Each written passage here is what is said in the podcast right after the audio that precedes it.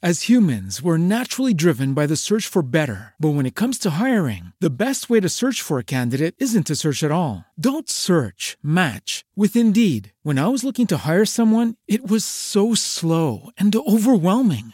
I wish I had used Indeed. If you need to hire, you need Indeed. Indeed is your matching and hiring platform with over 350 million global monthly visitors, according to Indeed data, and a matching engine that helps you find quality candidates fast. Ditch the busy work. Use Indeed for scheduling, screening, and messaging so you can connect with candidates faster. And Indeed doesn't just help you hire faster. 93% of employers agree Indeed delivers the highest quality matches compared to other job sites, according to a recent Indeed survey. And listeners of this show will get a $75 sponsored job credit to get your jobs more visibility at Indeed.com slash podcast. That's Indeed.com slash podcast. Terms and conditions apply.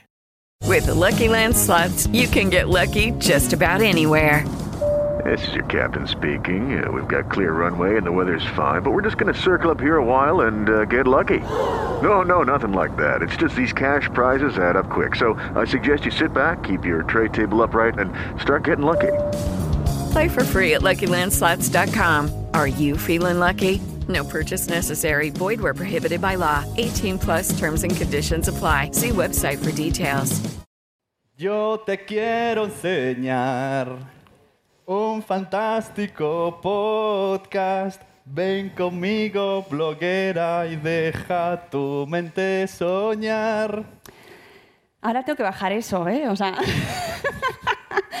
Yo te puedo mostrar unos blogs maravillosos. Ven conmigo, podcaster, y déjate llevar a un podcast ideal. Un podcast en el que tú y yo podamos decidir qué compartir sin nadie que lo impida. Un podcast ideal que nunca pude imaginar, donde yo comprendí que junto a ti el podcast es un lugar para El podcast es un lugar para soñar.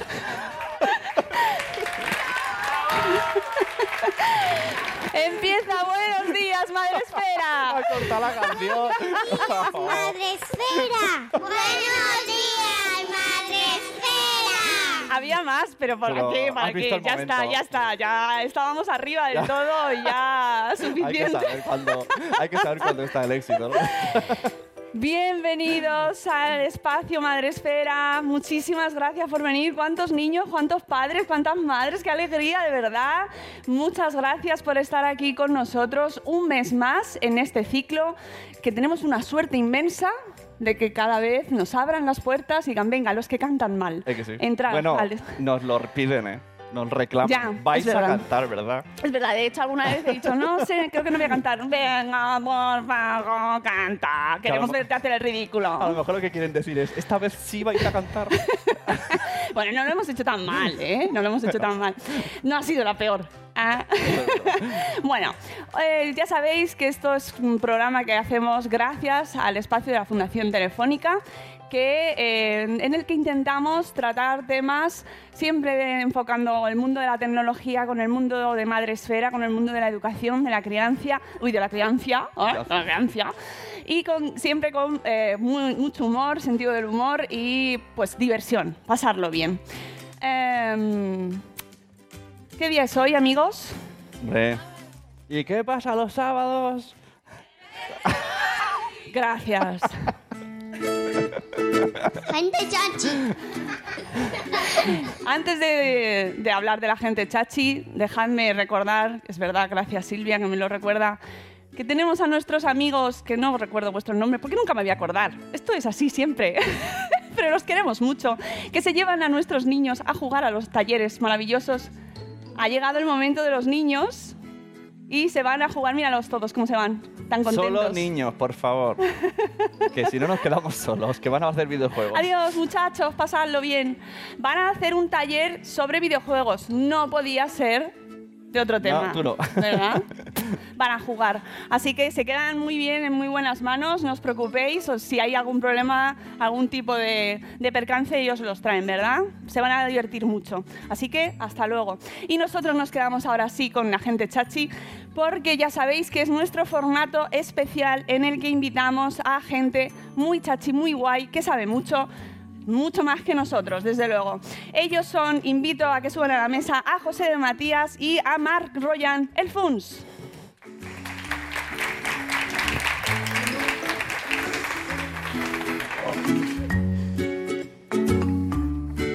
Bueno,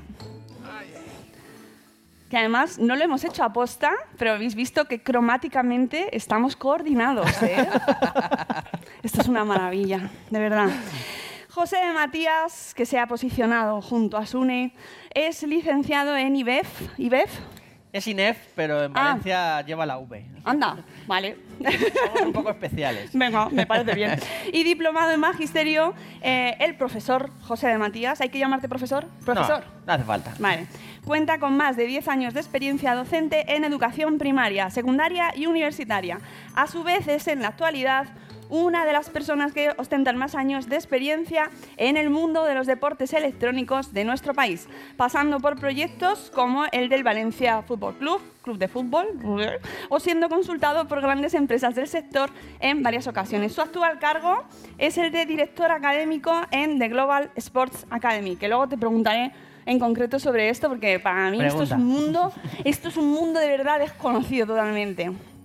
Pero la primera pregunta, antes de pasar a nuestro segundo gente chachi, ¿qué significa para ti los videojuegos? A ver, para mí los videojuegos es una de las tres cosas que más me han gustado en la vida, junto con el deporte y junto con estudiar. Me encanta estudiar en Puedes general cambiar casi la todas copla. las cosas. Puedes cambiar la copla. Podría cambiar, podría cambiar, pero me quedo con las tres que me gustan.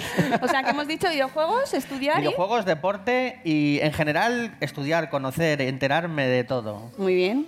Sobre todo me gusta mucho el tema del universo, el cosmos, las estrellas, todas esas cosas. Muy bien, muy bien. Marc Royan, que estás aquí... No, es que, es que en comparación el currículum. eh, claro, es que. Macho, es que me, me deja en ridículo. Todo postureo. Tienes que haber puesto a mí primero. Ahora es como un bajón. No, es Mira, mira, mira, verdad. sí, no tengo nada. yo- Bueno, ¿quién eres? Marc Royan, el FUNS. En comparación, nadie.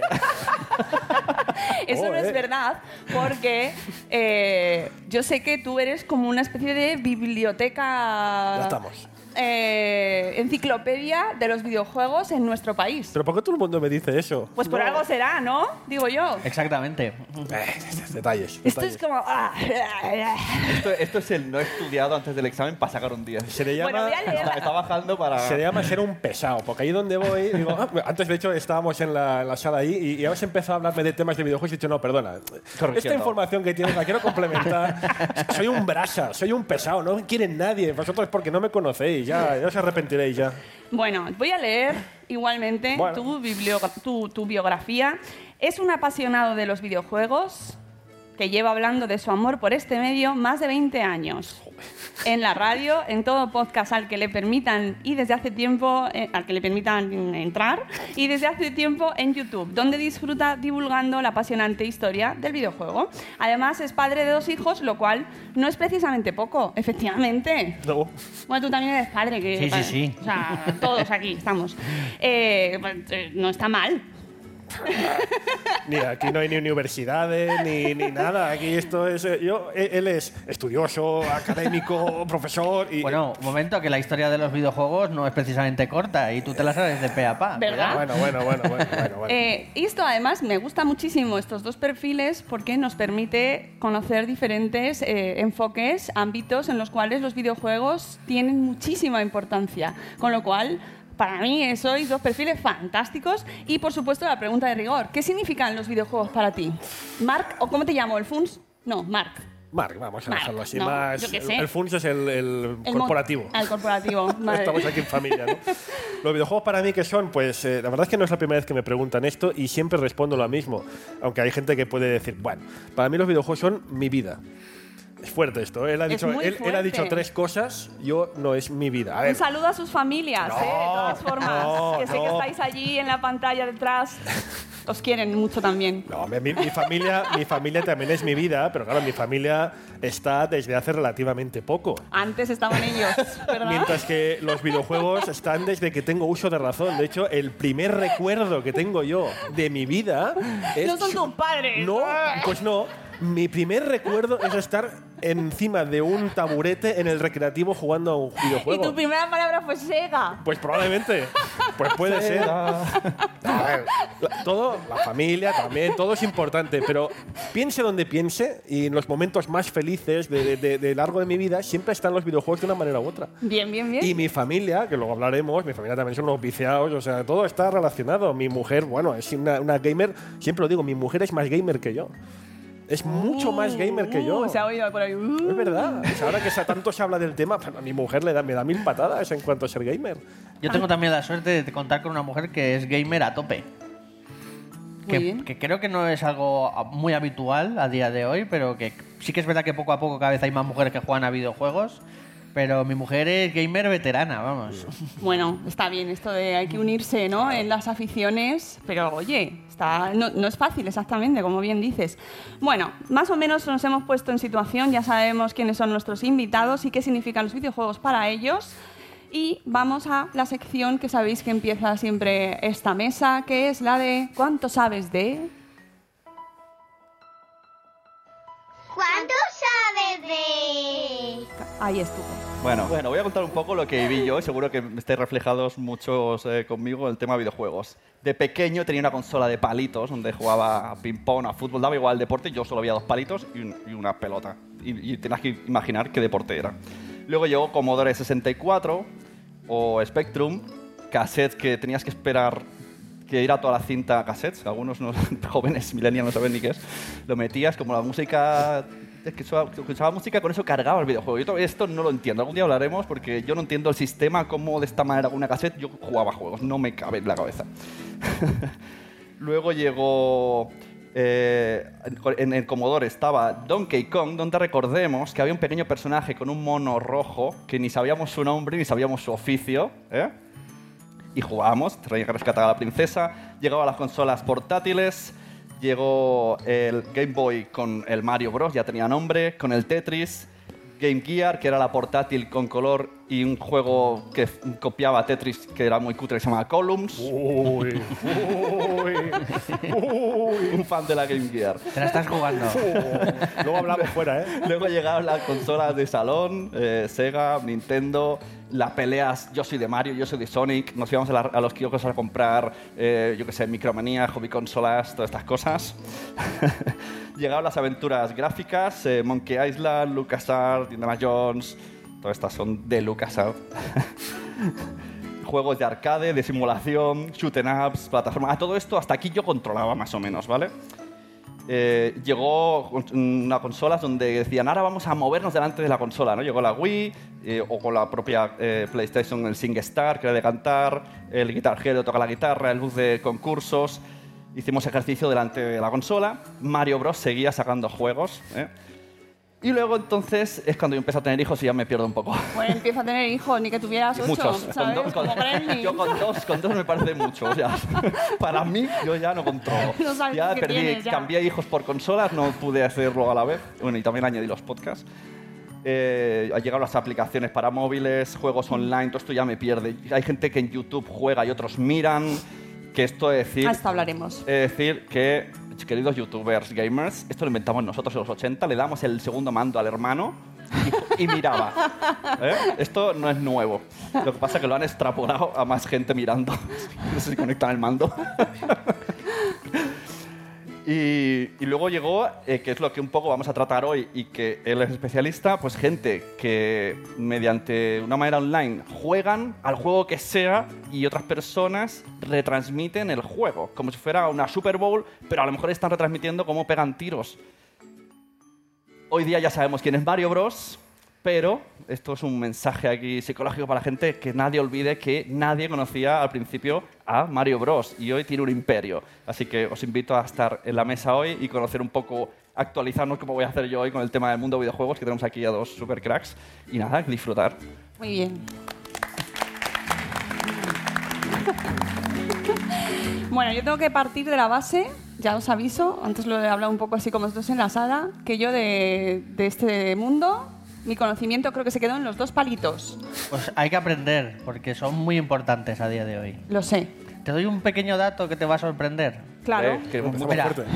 eh, se sabe que un niño que nazca hoy, cuando cumpla 21 años, habrá estado 10.000 horas de su vida jugando a videojuegos y 10.000 horas de su vida en clase.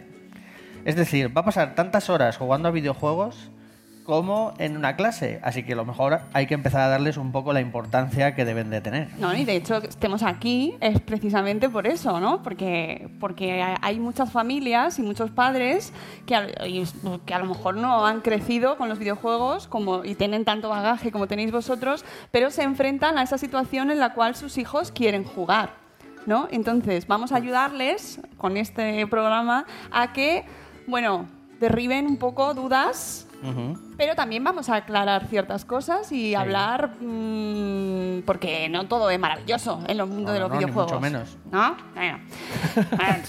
Que- lo sé, que me lo he estudiado. Pocas cosas son absolutamente maravillosas en esta vida, ¿eh?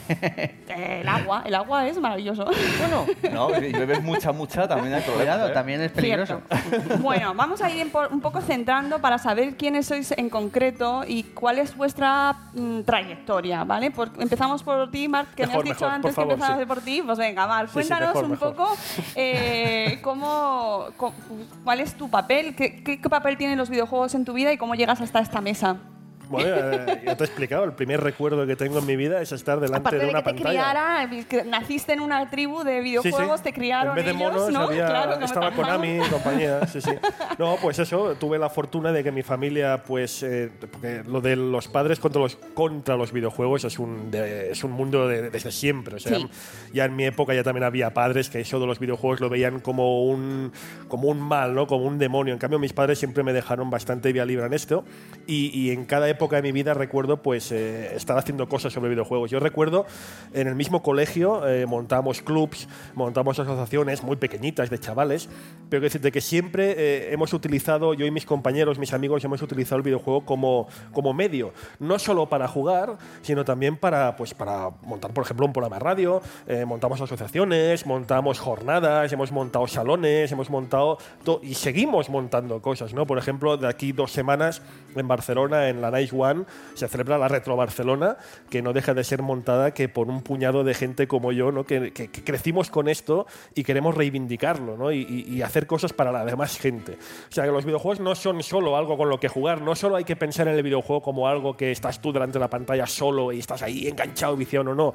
Puede ser un medio para hacer cosas, ¿no? De hacer cosas y llegar a mucha gente. Y para mí, en todas las cosas que he hecho en mi vida han sido esto, ¿no? Hacer cosas que, pues eso, radio, eh, libro ahora, eh, eh, podcast, YouTube, siempre con el videojuego como protagonista principal. ¿Y ¿Tu trabajo está relacionado con los videojuegos? No, yo soy, soy informático, soy programador, pero dejo un poco las dos cosas, me gusta tenerlas separadas. ¿no? Por una parte la carrera profesional va por un lado y lo bueno eso me permite que al hacer que todo lo de videojuegos sea la afición, me puedo permitir el lujo de no estar pendiente de si hace dinero o no hace dinero. Para mí es un lujo.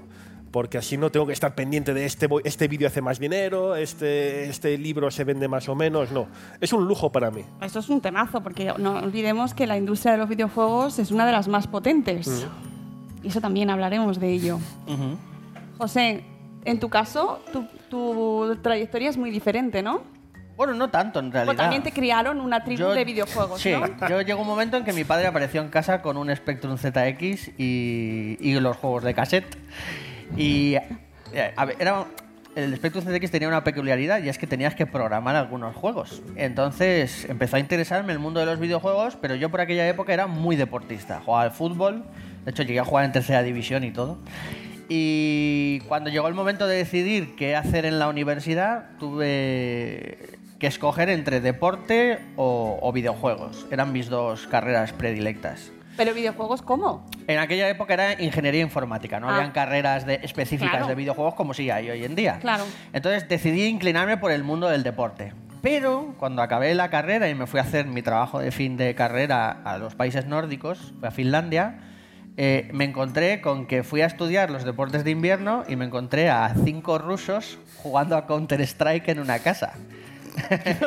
Yo lo primero que pensé es que me habían engañado, pero me fui, me volví aquí a España pensando, es una de las posibilidades que existen de aunar deporte con videojuego, que son las dos cosas que a mí me encantan. Estos son los deportes electrónicos, que mucha gente no los conocerá, pero bueno, gracias a Dios me puse a investigar, tengo una tesis al respecto y acabé en el Valencia y ahora aquí en Madrid. Y eres director académico en The Global Sports Academy. Sí. ¿En qué consiste ser director académico de una Muchas academia cosas. de? Enseñamos el currículo educativo, por ejemplo, el seno, el coseno y la tangente, mediante cualquier videojuego, por ejemplo, Fortnite, que quizás es muy conocido. Eh, a través del Fortnite podemos enseñar desde matemáticas a el ciclo del agua, cualquier tipo de mm, proceso que se utilice en clase, pero no solo a través de, de propio Fortnite, League of Legends o cualquier tipo de videojuego. Y luego aparte, junto con Fundación Real Madrid, llevamos unos campus en verano que son de fútbol y gaming. Por la mañana entrenan con los entrenadores del Real Madrid fútbol, hacen deporte, y por la tarde con jugadores profesionales de FIFA entrenan al FIFA. Madre mía. Qué posibilidades hay ahí. Sí, sí, sí, en realidad. Esto sí. como lo diga mi hijo. Pues te estarás escuchando, me Y mi imagino. hijo dirá, ¿cómo? ¿Por la mañana fútbol y por la tarde videojuegos? ¿Cuántos hombres hay que apuntarse Pero a vámonos eso? a Madrid. Claro, pero ahora mismo eh, hay niños que nos estarán escuchando y dirán, yo quiero vivir de eso. ¿Se puede vivir de eso? ¿Se puede vivir jugando a videojuegos? ¿Atacas tú o ataco yo? ¡Atacad! Va, Vas a comparar, por favor. No, no. A ver, se, se poderse se puede, pero esto es un poco como cuando en los 90 yo le decía a mi padre, papá, quiero ser jugador de fútbol. Es muy poco probable. Entonces, mi recomendación normalmente para todos los padres es utiliza esa motivación que tiene tu hijo y encamínala a algo que tú consideres que puede ser más provechoso para él, porque él a día de hoy es joven y no puede decidir y llegará un día en el que sí que tenga que decidir, ¿no? Entonces, por ejemplo, le puedes decir, vale, hijo, tú quieres ser jugador profesional de videojuegos o youtuber o lo que sea. Bien, pero imagínate que no lo eres. Querrás estar en los videojuegos igualmente. Bueno, pues estudia una ingeniería informática, o a lo mejor quieres ser psicólogo de un equipo, estudia psicología, o quieres ser el primer médico que estudia las lesiones de los gamers. Sí, psicólogo de un equipo Lesiones de, gamers. videojuegos. Sí, sí, es Ah. que esto es, to- esto es el, claro, lesiones de gamers. Hay que utilizar esas ganas que él tiene de estar en el mundillo del videojuego para encaminarlo hacia otras cosas. Es que es un mundo alucinante. Ahora, ahora retomaremos lo del tema de la academia. Eh, Marc, eh, en tu caso nos has dicho que, mm, que lo has enfocado desde el principio ahí en los videojuegos en tu vida tal, pero eh, ¿te ha implicado restar? ¿Te ha restado en algún caso vida social, vida escolar? Eh, has dicho, "Me he perdido algo por estar jugando todo el día. Perdón, ¿eh? que lo he hecho No, muy no, bien, no. pero... No, pero precisamente no, porque es lo que te comentaba, que, que sí, éramos eh, un puñado de... Yo hablo del colegio, ¿eh? ahora sobre todo hablo del colegio, pero también en la universidad eh, éramos chavales que nos gustaba mucho el videojuego, pero eh, éramos como un poco la antesala de lo que es hoy en día, ¿no? Ahora tú piensas en videojuegos, tú piensas en el videojuego en los 80 y los 90 y te imaginas a esa persona, ¿no? Frente a la pantalla de ordenador. Yo, por ejemplo, las gafas que llevo son culpa de videojuegos. Bueno, ya jugaba- tenemos ahí un aspecto negativo. jugaba con la Game Gear, que has mencionado antes, y jugaba así. Verde. y mis padres Era- nunca era dijeron, tira para atrás, Color hombre. verde, verde oscuro, verde claro. Claro, pero en los 80 y 90 te imaginabas esa imagen, ¿no? Del chaval ahí cerrado en su habitación sin querer ver el mundo. Y ahora es todo lo contrario. Ahora ves pues esos estadios llenos de gente animando a sus equipos, eh, grandes comunidades, una pasada, ¿no? Pues nosotros eh, fuimos un poco como esa antesala, ¿no? Nos reuníamos, hacíamos cosas. O sea, te digo, el videojuego servía de, de- de- de excusa para hacer cosas, ¿no? Y entonces, hombre, negativo, pues sí, que ahora llevo gafas. Sí, pero pues yo qué sé. Pero mm, no- No practicabas mucho deporte. No, pero no, o- nada. nada. Pero porque yo era el último que elegían en el, en el, en el fútbol, siempre era el último. Era- ¿Y no tenías ningún tipo de conflicto con tu familia? No, porque de hecho mis padres nunca me dieron ningún tipo de problema para, para jugar. Porque, ¿sabes qué pasa? no? Es que- Se dice al revés, normalmente.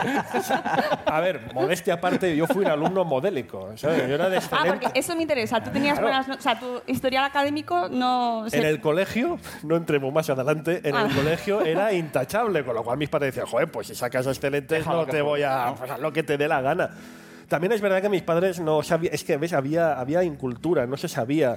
En aquella época había un desconocimiento total. Ahora ya no hay excusa. Ahora tienes medios para aburrir, para informarte sobre el tema. En la época no había nada. Entonces, los padres de mi época, que son los vuestros, no soy tan mayor, eh, optaban por, uno, el miedo, en plan de, "Mm, no sé qué es esto, lo temo y lo tengo que prohibir, al otro extremo, que era el de mis padres, que el de, "Pf, no sé qué es, mm, bueno, pues... Ya eh, veremos cómo sale el niño, ¿no? Sí, ¿no? El niño saca buenas notas, pues no, no será algo malo, ¿no? Porque si fuera malo, sacaría suspensos. Pues no, pues, pues, pues tira, ya está.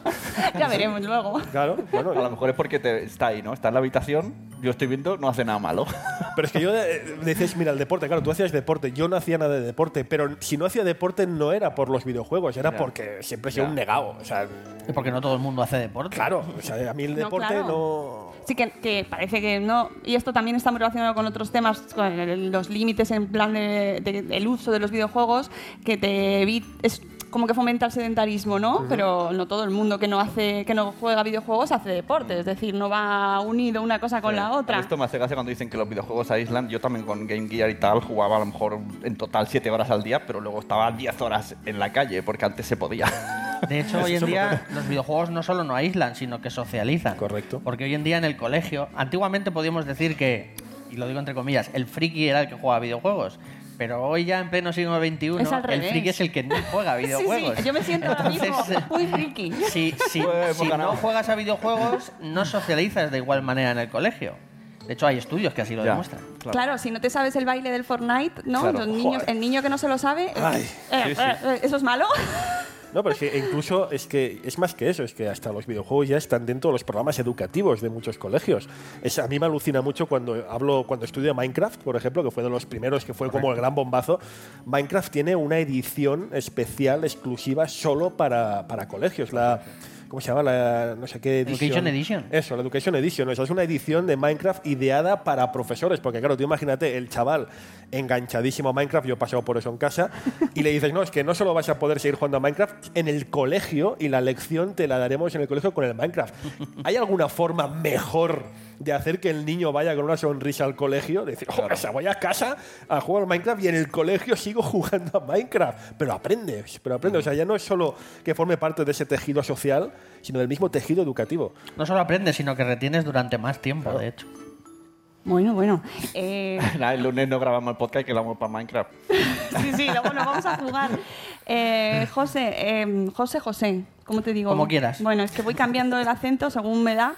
Eh, en, en este caso, el tema de la academia me genera cuestiones, ¿no? Preguntas, porque ¿es una academia a la que la gente va a estudiar otras cosas usando videojuegos o va a aprender a jugar videojuegos? Depende de la edad, sobre todo. Si tienen menos de 12 años, vienen a reforzar el colegio a través del videojuego que les gusta. Por ejemplo, los números romanos, que es algo que se suele aprender en finales de primaria, mediados de primaria, nosotros los trabajamos a través de, por ejemplo, League of Legends. Entonces, ellos están jugando a League of Legends, están divirtiéndose, pero nosotros, que somos todos docentes, hemos propuesto ciertas dinámicas y ciertos ejercicios dentro del juego que les fuerzan a trabajar esos números romanos. Por ejemplo, hay una serie de personajes del juego que tienen unas skins que se llaman las de la season en inglés y cada una está numerada con un número romano. Bueno, pues les pones ejercicios de suma, resta, multiplicación y división con números romanos y eso es lo que limita que personajes pueden jugar o no jugar según si lo hacen bien o lo hacen mal. Ya te digo, podemos trabajar el ciclo del agua con Fortnite, por ejemplo, lo aprenden súper bien, porque los paseas por todo el río desde el principio hasta el final. Ajá. Y ven cómo llueve y ven cómo llega hasta el mar y dicen, ah, pues lo he entendido perfectamente. Y esto se ha filtrado, estupendo. Y lo mismo con las partes de un volcán o con un montón de cosas que, se, que están dentro del currículo educativo, de hecho la disposición 2222, si no me equivoco. Y Se lo sabe de memoria. maravilloso. Llevo muchos años trabajando en esto. Esta charla que era de padres, ¿no? Sí, sí, sí. Acabo de caer que cuando estaba haciendo esto, es verdad, yo aprendí las banderas de todos los países jugando al FIFA, ¿no? Correcto. Cuando jugabas en, la- en las ligas mundiales, aprendí geografía con buscando a Carmen San Diego, que se iba por los, iba salía el avioncito y te salía el país y la, y la capital y un montón de cosas, ¿verdad? Es que se y, y- economía, economía de negocio con Den Park, ¿no? Que si le ponían más sal, vendía más refresco. Claro, claro. Bueno, pero yo me voy a poner en el lado, voy a hacer un poco como de, de defensora del diablo, ¿vale? Como no juego y no... Tiene no- que haber ahí Adelante. Yo he aprendido sin jugar. Correcto. Hombre, claro. Uh, se va el público. Bueno, ¿tú, tú crees que has aprendido sin jugar. Oh, eh, Bueno, bueno, bueno, hombre. A ver, a- Pero se puede comparar, es decir, hay estudios o hay, ¿sabéis si se aprende mejor jugando con videojuegos que sin ellos? No hay estudios, solo hay observaciones, pero no hay estudios en firme, o por lo menos yo no conozco ninguno, que sería lo, lo correcto. Lo que sí que te puedo decir es que, bajo mi experiencia, y ya es experiencia personal, eh, por ejemplo, alumnos más mayores que tienen dificultad de aprender el seno, el coseno y la tangente, con el autobús de Fortnite y caer, ¿vale? Y. Les explicas cómo funciona. Cuando y- llegues al final. más o menos el 70% de los alumnos que tenemos en la academia lo aprendieron a usar, cosa que no conseguían en el colegio. Así que sí, yo creo, y es opinión personal, que se aprende mejor jugando que no jugando. De hecho, hay, hay también expertos que así lo dicen, pero no hay un estudio científico que lo compruebe. O por lo menos, repito, yo no lo conozco. No, no, está bien, ¿eh? Que yo... Pero cuando ensayan esto de esto que has dicho, eh, eh, ¿les pones el problema con el videojuego y entonces van al, al papel y lo calculan? ¿O es solo jugando vivencial? Usan papel también. Usan papel también. Primero lo que tienen que hacer es usar el papel. Y luego entran al videojuego y comprueban que lo que han Claro, aprendido de exacto. verdad funciona Vale. en el videojuego. Porque la idea es que tú les explicas que su jugador profesional favorito, ¿por qué siempre cae en el sitio exacto en el que él quiere y no se va ni un milímetro? Pues porque hace una serie de cálculos muy rápidos mentalmente, utilizando trigonometría, que para eso sirve, y eso le dice a qué distancia va a recorrer según el ángulo en el que cae. Y tú se lo cuentas, les fuerzas un poco a trabajar, que es quizá lo que menos les gusta, pero luego en el momento en el que entran a jugar al juego y dicen, ostras, que esto funciona. ¿no? Es como que retienen, dicen, eh, esto me lo quiero guardar porque en mis futuras partidas con mis amigos soy mejor. Claro. Voy a hablar de senos y cosenos con mis amigos. No, no hablan de seno y coseno, pero ellos lo ponen en práctica y de hecho cuando a las semanas les hacemos lo que llamamos el recordatorio, ¿no? De ver si han retenido, la mayoría retiene el conocimiento. Lo que hay que retener es el vocabulario, amigos, porque os tengo que decir que yo os leo, os leo, sobre- es que en tu caso es más comprensible, creo, pero en tu caso hay veces que pones tweets que no entiendo nada, ni una sola palabra. Bueno, el- el por o la i, quizás, ¿no? No entiendo nada. Cuando habláis de partidas de gaming, de... Porque hablamos de deportes electrónicos y claro, es lenguaje muy técnico y Pero- mucho de ello es el inglés. Pero, pero el rot, el rack, el quartz, es que nada, nada, es como una película de Star Trek, o sea, una, una- otra raza, ¿no? O sea, eso, eso implica nuevas habilidades. Sí, desde luego. O sea, hay un vocabulario Absoluto, totalmente técnico y personalizado, ya no solo de los eSports en general, sino de cada deporte electrónico en concreto. El- la semana pasada fue la final de el League of Legends. Correcto, que es el videojuego El más LOL, que me encanta el Esto, LOL. mi aplauso para Mónica. ¿eh? Hace, hace un- dos meses no sabía que era Nintendo. Sí, sí, sí.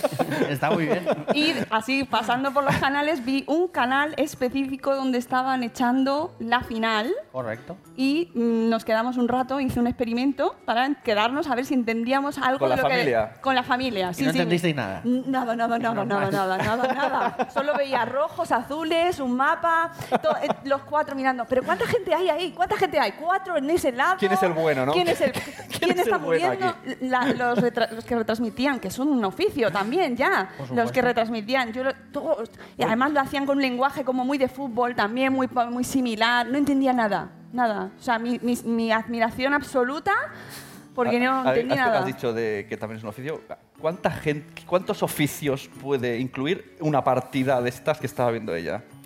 Pues obviamente están los jugadores, el entrenador, los psicólogos deportivos de los Ostras, dos esto, me- equipos. esto me fascina. los ana- analistas, que básicamente analizan a los rivales y analizan tus propias partidas. Luego tienes estadistas, que son puros números. Madre mía. ¿Vale? Luego puedes tener en lo que son las famosas gaming house, que es donde viven los jugadores y entrenan, tienen personal de limpieza, ¿no? cocinero, preparador físico, masajista, y como en un equipo de fútbol, básicamente. Claro, y, y- pero por ejemplo, actores que han puesto la voz al videojuego, Sí, ya- músicos que han puesto si nos música. metemos dentro del videojuego ya Claro, es la ¿cuántos, locura. ¿Cuántos oficios emplea que, que Arquitectos alguien- que diseñan los edificios porque tienen que hacer planos, el diseñador en 3D. ¿no? Mira, en, en Corea está la prensa al corazón. ¿Qué Prensa, dices? prensa del corazón. Prensa al corazón, Pero las que- grandes que el gaming estrellas del... Sí, sí, sí, las grandes estrellas del, del Sport ahí eh, salen en la portada del Hola. Bueno, ahí en coreano será... No sé cómo Sí, será. el- Hola coreano, ¿no? como sea. Sí, sí, aparece pues el, el campeón de StarCraft de no sé qué, se casa con la modelo no sé cuántos. Esto es el pan nuestro cada día ahí. Oye, de hecho, Ma- el propio gobierno coreano sustituyó, que en mi opinión, claro, me gusta el deporte y me parece un poco un sacrilegio, pero sustituyó el taekwondo como deporte nacional por los eSports. Sí, sí. ¿Qué me dices? Lo que oyes. Pero ver, ver un videojuego es jugar. Esto es como la canción. Ojo, Vi- un ojo. videojuego Exacto, es porque esto se lo jugar. digo yo a mi hijo. Cuando se pone en YouTube me dice, estoy viendo y digo, pero es lo mismo que jugar. Es, esto para los dos. Ver Pero esto, es jugar. pero esto ya es que... Está superado, está superado, pero no, yo no, no es soy- que está soy superado, es rancia. que esto ya existía hace 20, 30 años. Pero no, pero no, no O sea, llenan estadios de gente. No, porque era, porque era el recreativo, estábamos ahí, cada había uno jugando, él era un jugador tremendo y se formaba a su alrededor un corrillo Ah, en el- de en el gente. recreativo, ¿eh? Claro. Pero verdad, ahora hay canales donde Sí. eh, ge- gente Bueno, se conecta y pagan dinero, que esto, ¿no? ¿No? Pues- pues, ¿No? A ver, lo primero que hay que hacer es diferenciar entre ver un deporte electrónico, que sería como ver un partido de fútbol, y ver a otro jugar, que sería como ver una película o estar entretenido. Uno es entretenimiento y el otro también, pero un poco enfocado a lo deportivo. Aunque son los dos entretenimiento en realidad, ¿eh? pero quizá yo sí distinguiría un poco. Eh, pero la gente no paga por verlo, paga voluntariamente para ayudar a que esa persona continúe haciendo lo que está haciendo. Vale, pero esto hay es distinto. Esto es muy importante, muy importante porque hay muchos niños ahí metidos. Y hay padres que no controlan bien eh, en qué está, es- o sea, qué está haciendo su hijo. Sí, pero no. Es decir, ¿por qué un padre no está controlando lo que está haciendo su hijo? Por, dilo ahí a la cámara, a la cámara. ¿Por qué? No, porque a lo mejor su hijo te está diciendo, papá, estoy viendo a este muchacho jugar. Bueno, pero el dinero ¿de dónde sale? Que es el, a lo que Ah, y el estábamos yendo. Eso. El dinero lo tiene papá. Entonces, papá se tiene que preocupar de qué dinero llega a su hijo y en qué condiciones y qué cantidades. Porque, claro, luego he oído esperpentos por ahí de niños que se han gastado mil euros en, en cosas que. Sí, digo, ah, hubo un caso muy famoso del Rubius, Pues, por ejemplo, que entonces. le, le pagaron no sé cuántos miles de euros Claro. en Sí, directo. pero- Sí, y luego resultó fondo- que se lo había quitado a sus padres. Sí, ¿no? sí. Pero en el fondo es que, fíjate que el, el caso este que comentas, entre otros, eh, no es algo nuevo. Quiere decir, en el pasado ya han habido casos similares, pero lo único que cambia es el, el- el medio. O sea, sí, ahora aparecen estos casos de gente que se gasta pues los mil, dos mil, los euros, los que sean, en algo relacionado con el videojuego, pero en el pasado, pues cuando no había videojuegos de esta manera, podía ser en otra cosa. La clave. Por ejemplo, yo que sé, llamadas de estos, sí, los teléfonos estos, o, o yo que sé, habían los SMS, mil cosas. La diferencia está en que en cada parte tiene que haber ese factor de la madre, el padre, que se controle qué se hace, evidentemente. Hay un factor de educación. Entonces, eh, yo lo que decía antes, ¿no? En, en- mi época había muy poca información, había poquísima información, pero hoy en día hay mucha. Es, yo, yo no pretendo que un padre que su hijo está aficionado a los videojuegos sepa todo lo que tenga, que sepa muchísimo al respecto, pero hay medios.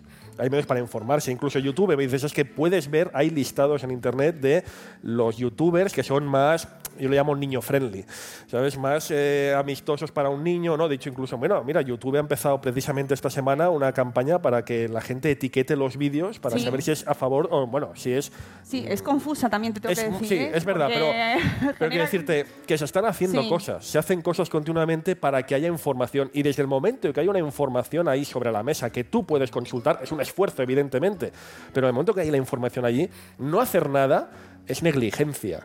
O sea, si tú permites, con toda la información que hay alrededor, que tu hijo haga un uso malintencionado o que se gaste un dinero que dices, es que no puedes gastarte mil euros en el FIFA, si lo permites, la culpa no es ni de los videojuegos ni del niño, la culpa es del padre, es así de sencillo.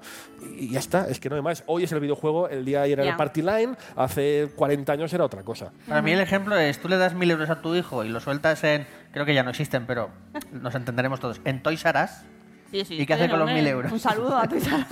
pues se los gasta en juguetes, ¿no? Pues imagínate que está en un videojuego en el que está rodeado de juguetes, que tiene que comprar con dinero. Si tú le das el dinero, pues lo más probable es que se lo gaste en esos juguetes. Oye, aprovecho para deciros a todos los que estáis aquí que podéis preguntar, ¿eh? Podéis levantar la mano en el momento en el que queráis. Hacemos ahí el, el- la pausa y se lo preguntamos, ¿vale? Que yo si no, yo sigo, yo sigo. Eh, más cosas que quería preguntaros. Vosotros dos tenéis hijos. ¿Cómo se conjuga la faceta paternal con la de... eh, Pero que tú tienes dos, yo solo tengo uno. Bueno, pero, pero pensé que de mis dos, uno es todavía muy pequeño. O Vale. sea, No, el mío Bueno. tampoco es que sea muy mayor, pero a ver, en general, eh, no le niego jugar a los videojuegos, obviamente tiene que atender a sus responsabilidades. ¿Cuántos años tiene? Antes, el mío no tiene ni un año todavía. ¿Vale? Y pero no le niega. muchas responsabilidades, ¿eh? Un momento. Me llevo con mi hermana, concretamente. No, no, pasa nada, no pasa nada. Se les ha pasado Fortnite. Me llevo con mi hermana concretamente casi 20 años, me llevo muchos años. Y cuando yo era más joven, mis padres trabajaban y yo acababa a mediodía. Entonces, prácticamente puedo decir que en el tema de videojuegos he criado yo a mi hermana. Y con mi hermana lo que seguí en su momento y que es lo que voy a seguir con mi hijo a día de hoy es acaba con tus obligaciones, obviamente. y luego si quieres jugar Primero a el videojuegos, juega.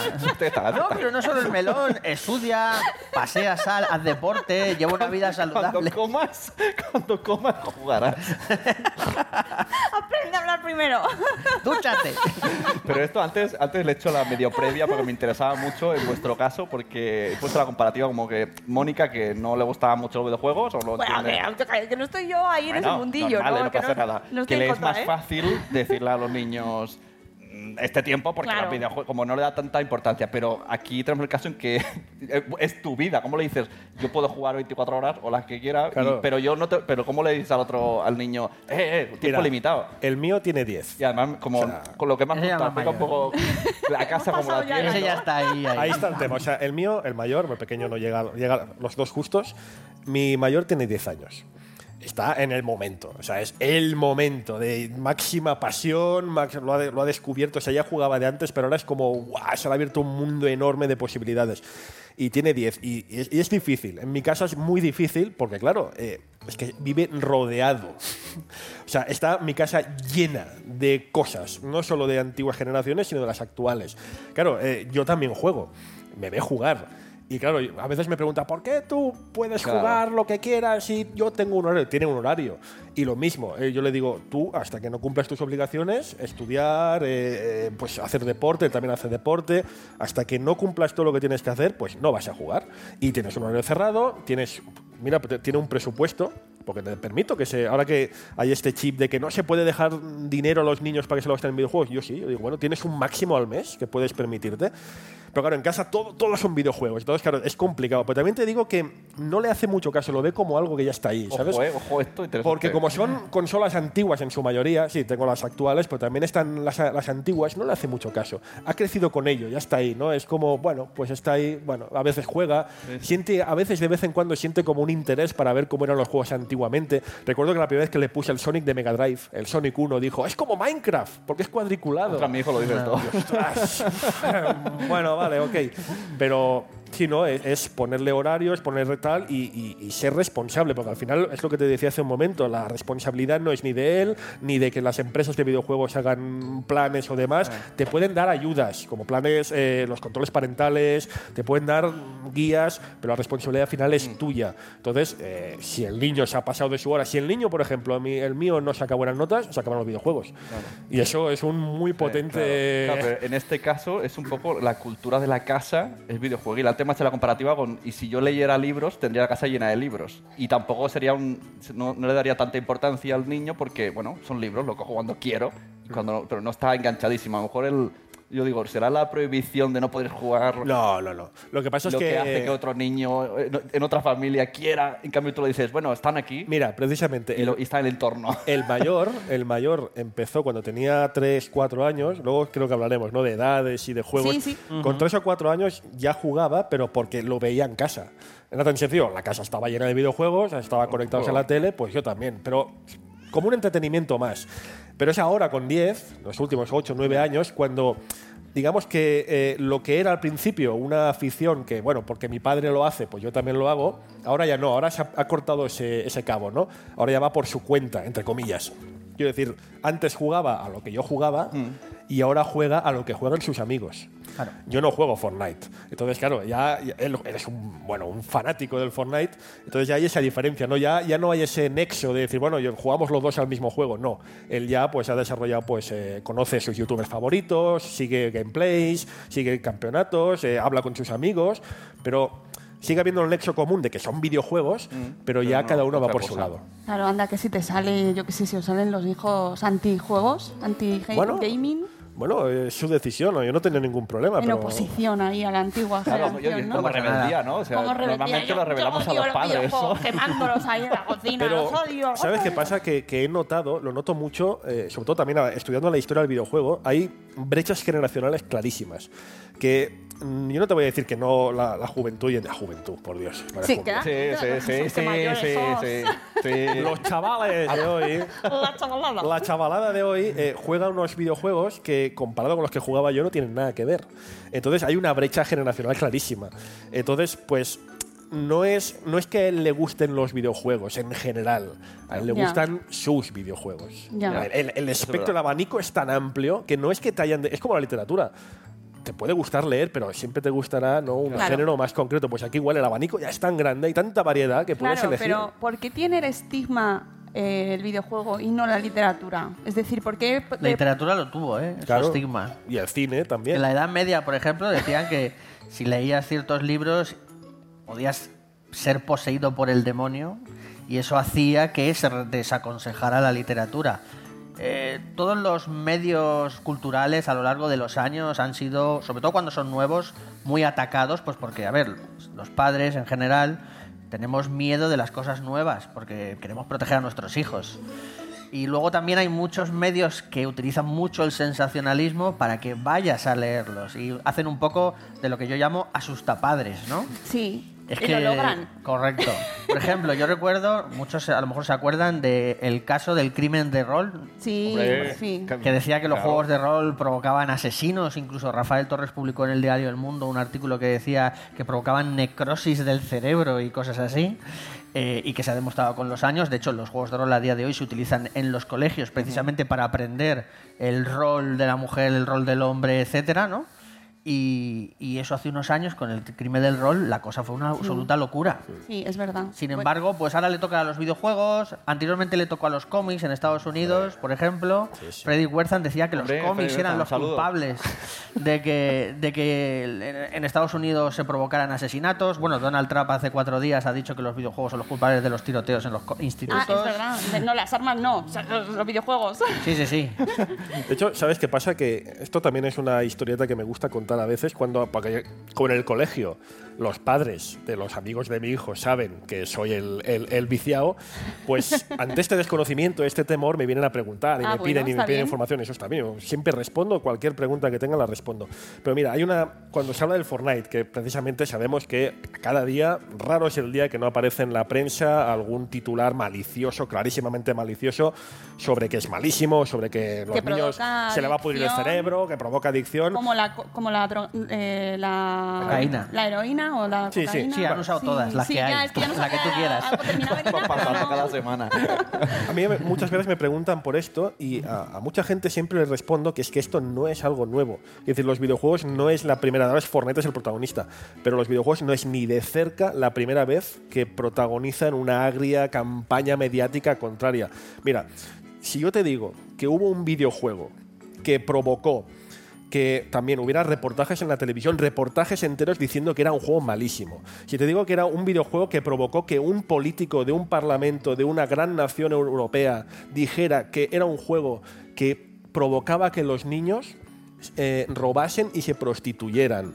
Un videojuego que provocó que un médico descubrió un síndrome túnel carpiano y le puso el nombre de este videojuego en plan de mira, mira, los videojuegos también te dejan, te dejan cojo, te, de- te dejan, te dejan sin, sin movilidad en la mano. Y tú me dirás, ¿qué juego puede ser este? Me dirás, pues yo qué sé, puede ser un gran, seguro que es el Grand Theft Auto, seguro que es el Mortal Kombat. No, era Space Invaders. Ay, Space Invaders. conozco. Space Invaders, el jueguecito de las, lo- los extraterrestres Los que bajan poco a poco y abajo va disparando. Este juego, cuando apareció en el 70 y pico largo, 80 principios, provocó una polémica brutal que, te digo de verdad, no tiene nada que envidiar a la que provocó en su día, bueno, que ha provocado en su día el Fortnite. Nada que ver. Pero, claro, han pasado el tiempo, han pasado los medios, pero las polémicas de videojuegos siempre han estado ahí y siempre estarán mientras sea un, un arte pues eh, reciente, nuevo. Solo tiene 40 años de historia. Es normal, el cine pasó lo mismo, la literatura siempre pasa lo mismo. De aquí a un siglo, tiro bastante arriba, de aquí a un siglo el videojuego pues será un arte más que será estudiada y, y a mí me hace gracia porque digo, es que eh, de aquí a un siglo los niños estudiarán en el colegio Tu libro. No, no, no. Los niños estudiarán en el colegio de aquí un siglo, dos siglos, estudiarán a, los, ge- a la gente que hace videojuegos hoy. Ya. Estudiarán a Kojima, estudiarán a Miyamoto, y eso a mí me parece maravilloso. Hay que esperar, hay que esperar que se coja el rodaje que tenga que coger y ya está, pero que siempre ha estado ahí y estará durante mucho tiempo. El otro día me enfrasqué en una conversación con mi padre hablando de videojuegos, que si mi hijo es un viciado, y claro, yo decía, pero a ver, el Fortnite, que no es que juegue, pero bueno, eh, es- no deja de ser un equipo que matan a otros y ni siquiera hay sangre, desaparecen, pum, y digo, pero yo cuando era pequeño jugaba al Carmageddon, que era tener un coche y cuanto más gente atropellabas y saltaba sangre, eran puntos. Incluso había, a la viejecita te daba más puntos, y nadie, yo no vi que nadie se alarmase hasta donde me llegó, o no había internet para focalizar Sí esa alarma. Hubo, hu- el juego es como...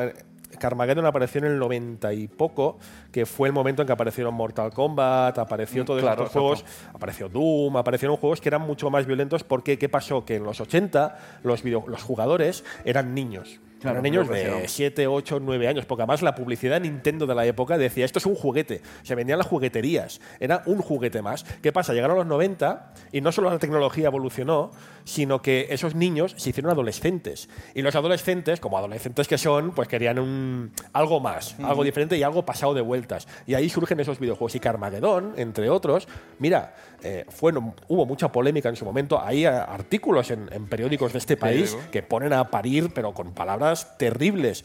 Pero mira, gracias a Carmageddon, a Mortal Kombat, a estos juegos, tenemos hoy la el PEGI. Correcto. El Ajá. PEGI es gracias Ah, a vale. que en su día aparecieron los videojuegos clarísimamente violentos que no eran para Sí, a lo- niños. a lo bestia, sin, sin ningún tipo de motivo. O sea, tú llevas un coche y atropella. Correcto. no tiene más argumento. Atropellar por atropellar, ni más ni menos. En ese momento, realmente, ese momento realmente un niño pequeño podía acceder a ese juego que no tenía que, pero claro, lo que digo, no había información, no había medios. Pues mira, la industria se movilizó y creó el SRB en América, el PEGI aquí, y bueno, pues oye, Ajá. poco a poco se van haciendo cosas como para que, lo que te decía antes, información hay. Ahora ya, ahora la hay. En los 90 era otra cosa. No es tanto un problema de que haya violencia en el videojuego, porque la hay, como la hay en la literatura o la hay en la Cine. pintura incluso, Sí. Sino un problema de que no se acceda a esa violencia con la edad que no corresponde. Exacto. Porque los adultos podemos ver la violencia que queramos, que para eso somos adultos. Pero claro, el problema es cuando un niño de 8 o 9 años accede a eso.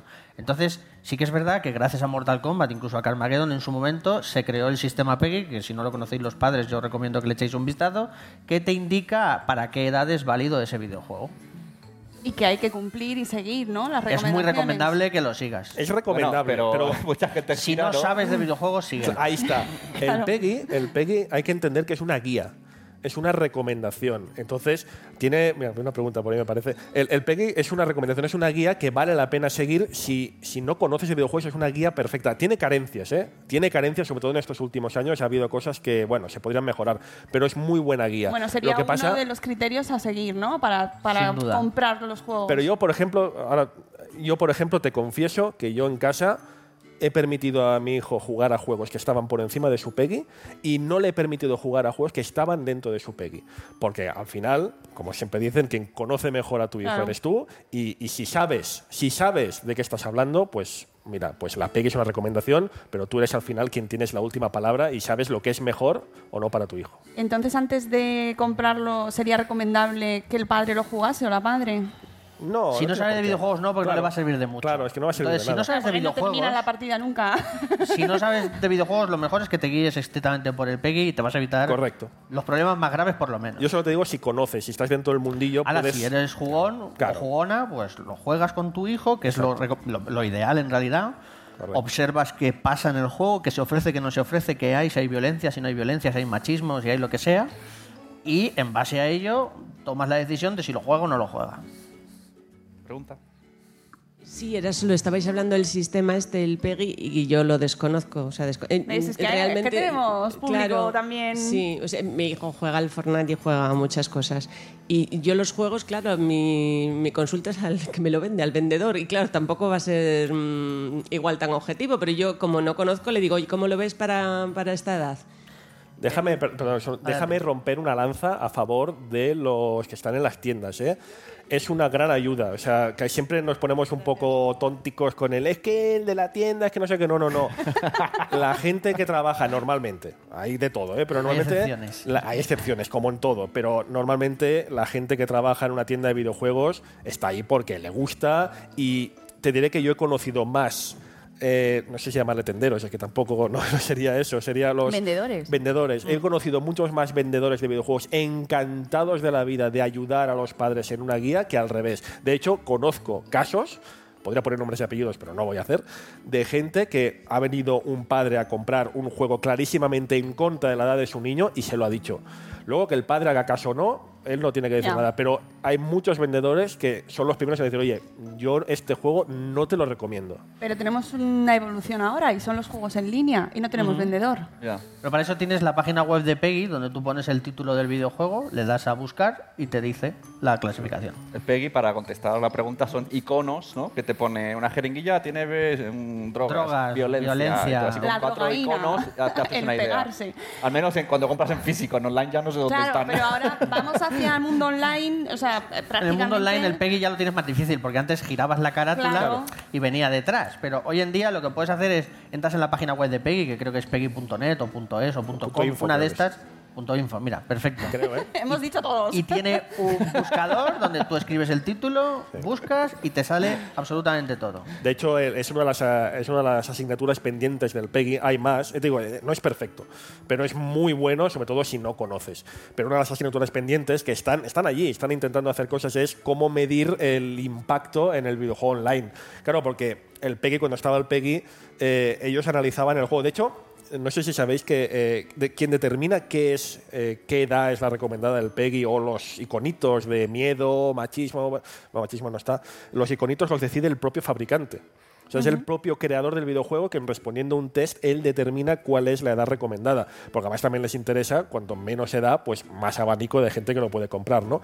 Eh, pues eso, lo hace, la- lo hace el mismo Peggy, pero ellos se han encontrado con ese problema. Dice, claro, en el momento en que ese juego tiene posibilidades online, si un juego es de 7 años, en el momento que tú vas a online, eh, ¿qué haces? Claro, allí eh, hay una generación de contenido, hay gente que habla, hay gente que discute.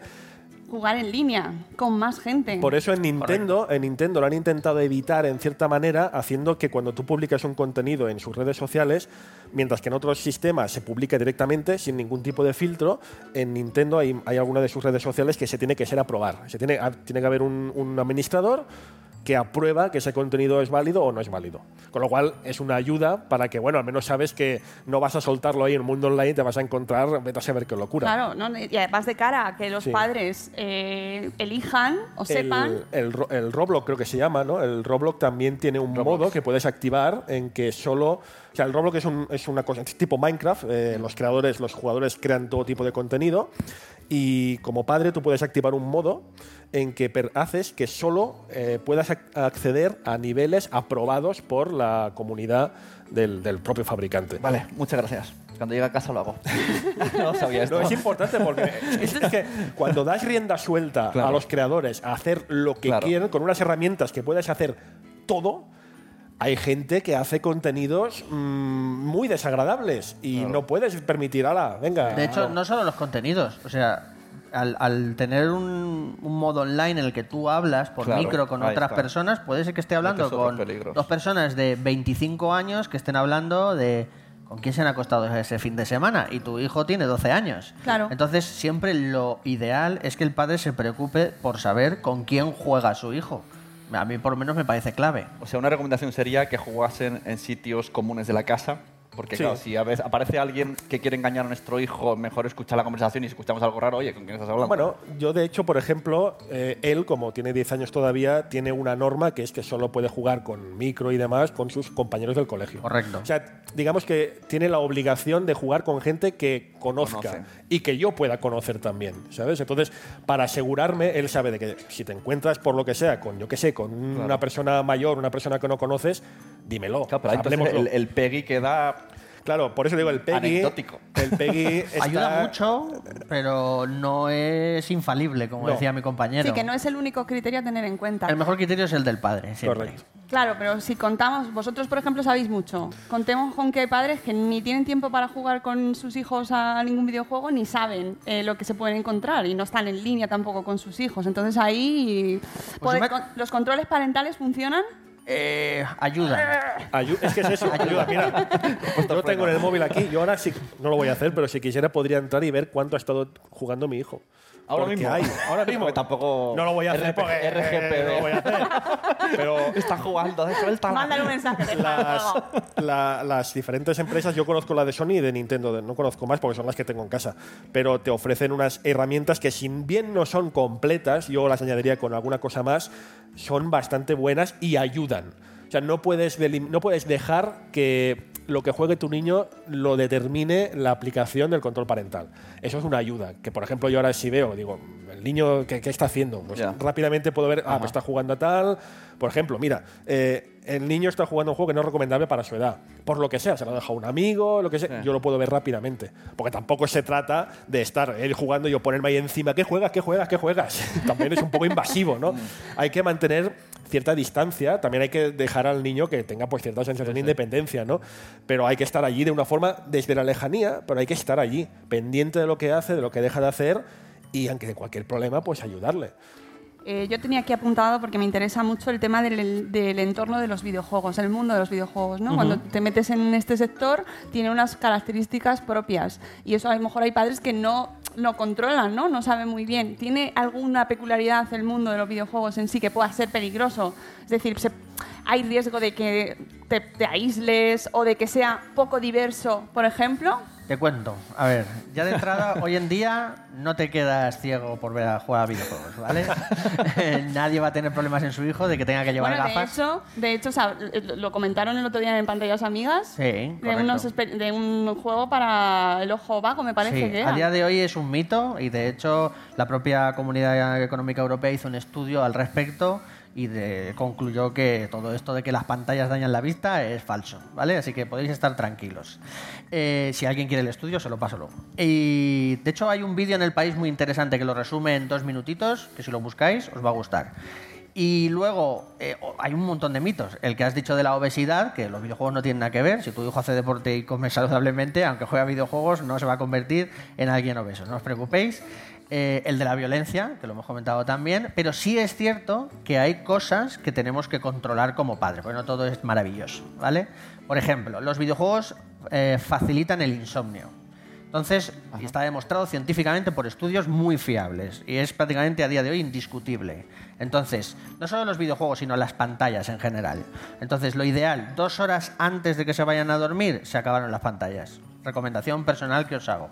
Y de hecho, recomendación que os hacen la mayoría de expertos. Dos, ¿existe la adicción a los videojuegos? No, pero existe el trastorno adictivo del comportamiento, que es distinto. Una adicción, según la propia Organización Mundial de la Salud, es a una sustancia y tiene un síndrome de abstinencia, y no es el caso de los videojuegos. Los videojuegos son una adicción desde el punto de vista como puede haber un adicto al sexo, un adicto al trabajo, es un comportamiento repetitivo y constante de jugar a videojuegos. Pero no cualquier videojuego produce esto. El problema es que en los últimos años las empresas han visto que es muy lucrativo incluir ciertos sistemas de recompensa a cambio de gastar dinero dentro del videojuego, un poco muy similar a lo que serían las máquinas tragaperras. Y esos son los videojuegos que son peligrosos, no todos los videojuegos. De hecho, la industria de las apuestas, porque yo no la llamo del juego, porque llamarla del juego es una trampa, Sí, es blanquearlos al Exactamente, usa eso precisamente. Ellos se venden como que son la industria del juego, pero no son la industria del juego. Son la industria de las apuestas, de gastar dinero a cambio de situaciones de alto riesgo, alta recompensa. Y en un videojuego no buscas eso. Y en el juego en realidad no buscas eso. Buscas divertirte, que es diferente. Hay preguntas por ahí. Sí, solo complementar una información porque estáis dando algunas Adelante. que me parecen espectacularmente interesantes, pero contaros que hay algunos pequeños matices. El Adelante. PEGI eh, es, eh, es una eh, asociación paneuropea en la que algunas asociaciones, por ejemplo, fundaciones como la que yo pertenezco, que se llama la Fundación Aprender a Mirar, colaboramos con ellos. Entonces, es verdad que los creadores de videojuegos dicen una serie de características, pero eso llega a unas personas que colaboramos con to- en toda Europa y adjudicamos una calificación, etcétera, etcétera. Os quería añadir que sepáis que existe una herramienta gratuita para todos los padres y madres en España que se llama Contraste. En un, en un Apple o en un Android se puede bajar, no cuesta dinero y ahí están más de 500 videojuegos que en este momento pueden ser necesario conocer por las razones muchas veces injustificadas de malas famas, pues ahí están todos los videojuegos explicados. Y ya, esto no me lo esperaba, pero es que creo que es, como somos pocos, tampoco es... Pero hay un pequeño matiz en el tema del trastornos por el comportamiento. La clasificación internacional de enfermedades 11 La ICD-11, sí. sí que ya de- denomina la, la adicción de los videojuegos como Disculpe, pero adicción. no. En la ICD-11 los videojuegos están En el punto catalogados como... 6.2, o Correcto, sea. como gaming disorder.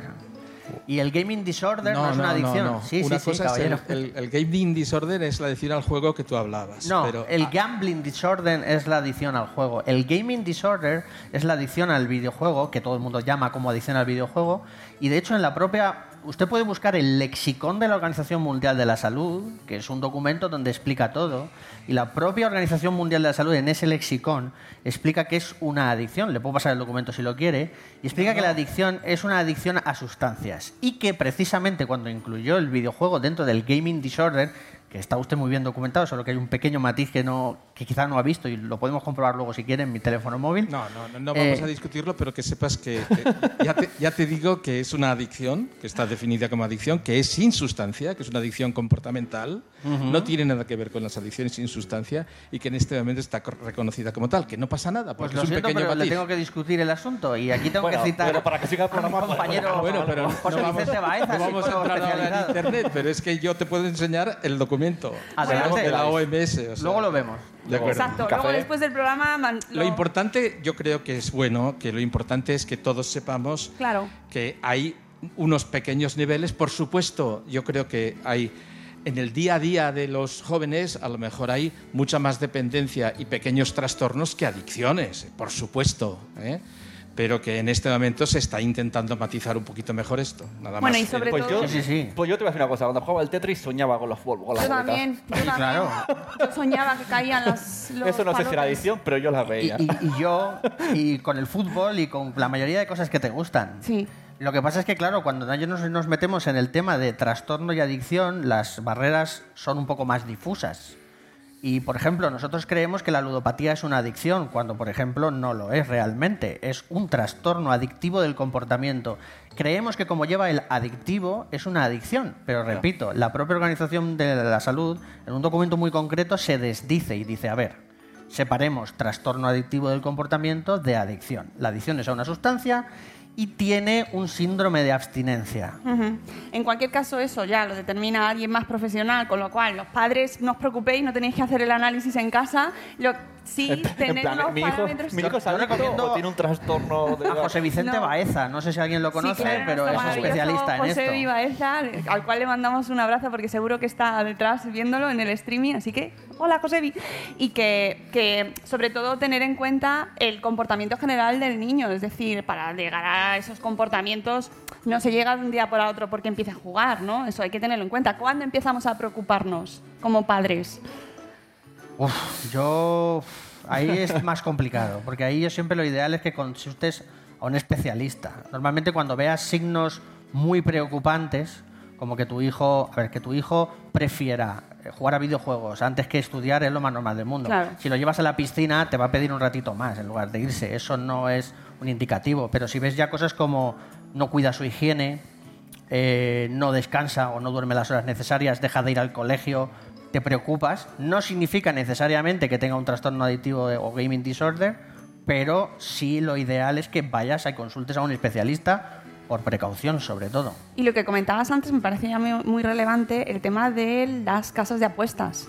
Eh, la industria de las apuestas está cada vez más relacionada con el mundo de los deportes y también en el mundo de los deportes electrónicos. Ahí, ahí. Bueno, eh, no hay ni un solo evento de deportes electrónicos, y me informó antes de venir aquí, Bien. que esté patrocinado por una casa de apuestas. Mejor. Ni un solo videojuego pues que eso- tenga una casa de apuestas dentro. Entonces, volvemos a lo de antes. Confundimos juego con apuesta. Los bingos online no son videojuegos, son apuestas. Ajá. Las casas de apuestas online no son videojuegos, son apuestas. Entonces, las apuestas no están en el videojuego. Las apuestas, ¿dónde sí están? En el fútbol y en la tele. Pero en los videojuegos no se puede decir a día de hoy que esté. Lo que pasa es que muchas veces, como algo está en internet, automáticamente lo asociamos a los videojuegos, pero ¿Y existen algún gamer eh, o mm, relacionado con videojuegos que haya hecho publicidad? Sí. Porque, em, claro, Correcto. O sea, ellos, moralmente no Claro. se paran. Porque en fútbol, en fútbol sí. claro. Todo, sí. Youtubers y streamers que hagan publicidad sí los hay, Y exactamente. no, Claro, no llueven haters luego. Eso sí es peligroso. No Claro, necesariamente. pues no debería. necesariamente, porque si ellos hacen un contenido para adultos, no.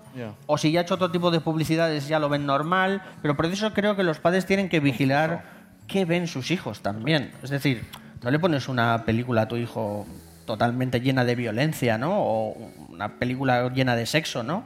Sino que controlas lo que está viendo en casa. Pues un poco tienes que hacer lo mismo con los youtubers y los streamers, ver, preocuparte mínimamente. Tampoco te pido que estés todos los días encima, pero conocer mínimamente este youtuber hace esto, hace lo otro, pues sí, vale, me, me encaja. O no, no me encaja, hijo, y esto no lo puedes ver.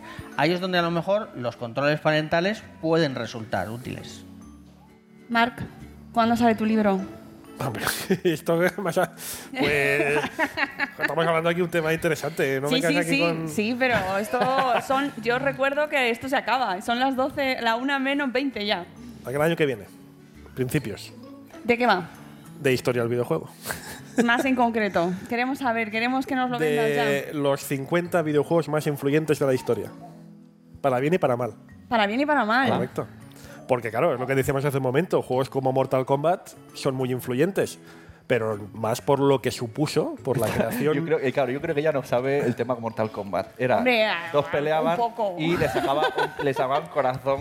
Ah. eh, eh, al final es un combo y, y le sacabas un corazón y decía, ¡ah! Y la gente buscaba eso. Tú sabes que el primer, el primer organismo, uno de los primeros organismos de regulación de edades que hubo, calificó Mortal Kombat para mayores de 13 años.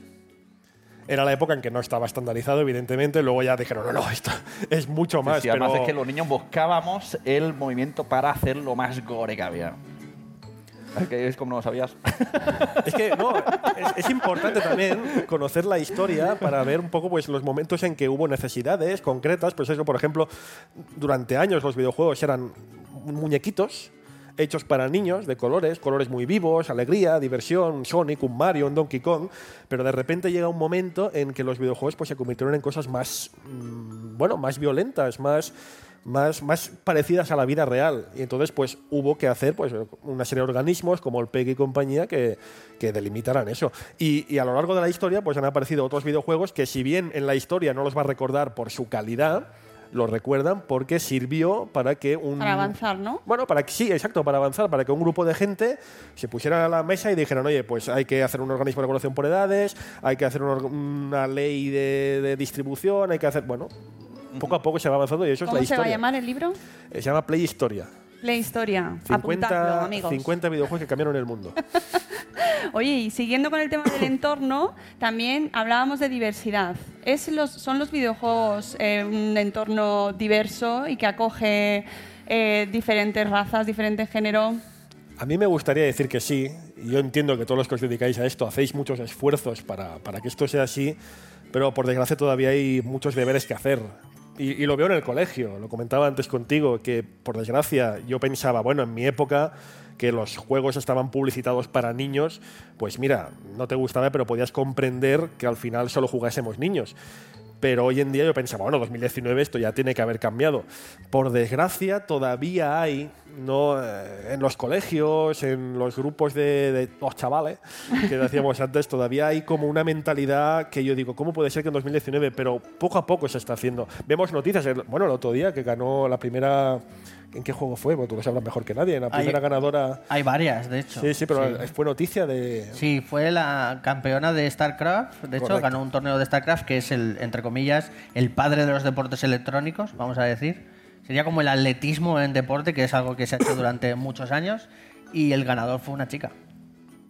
Pero es como casi anecdótico, es decir... Bueno, depende. A ver, los videojuegos, la- los números que hay sobre la mesa es que a día de hoy el 40% de las mujeres eh, de menos de 21 años juegan a videojuegos.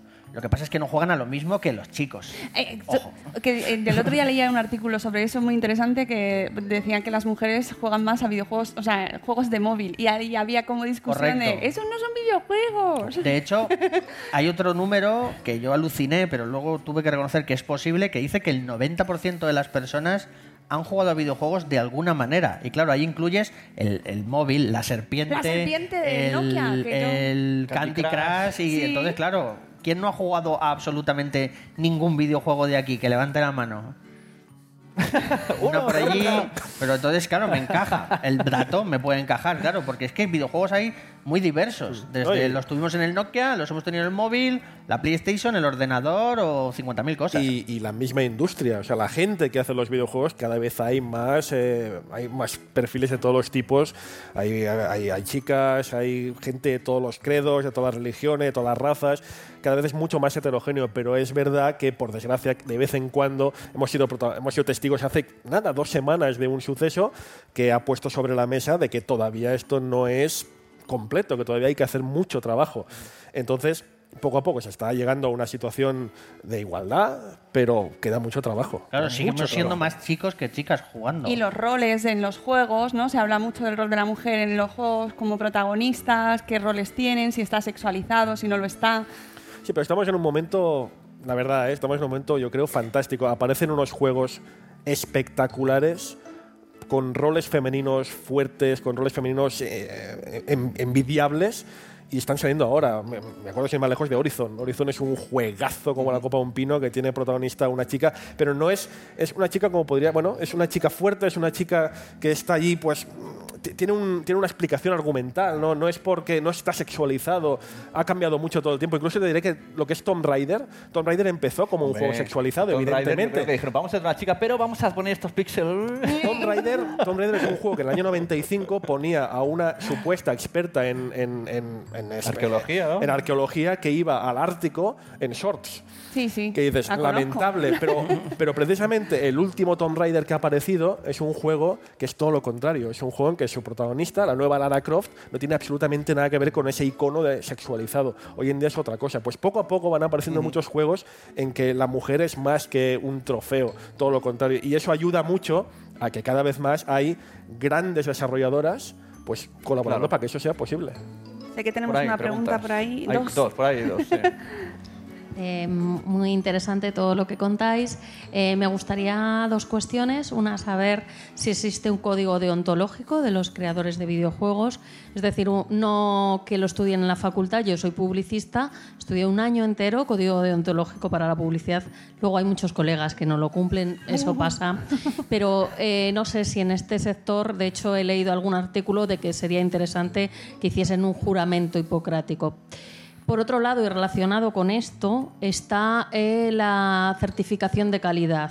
Es decir, cuando un videojuego, además de cumplir con una ética, tiene una calidad en cuanto a las políticas de igualdad, por ejemplo, que ahora mismo estáis hablando, hay como un sello, ¿no? Eh, no sé si conocéis el sello de la igualdad, que ya existe en algunas organizaciones.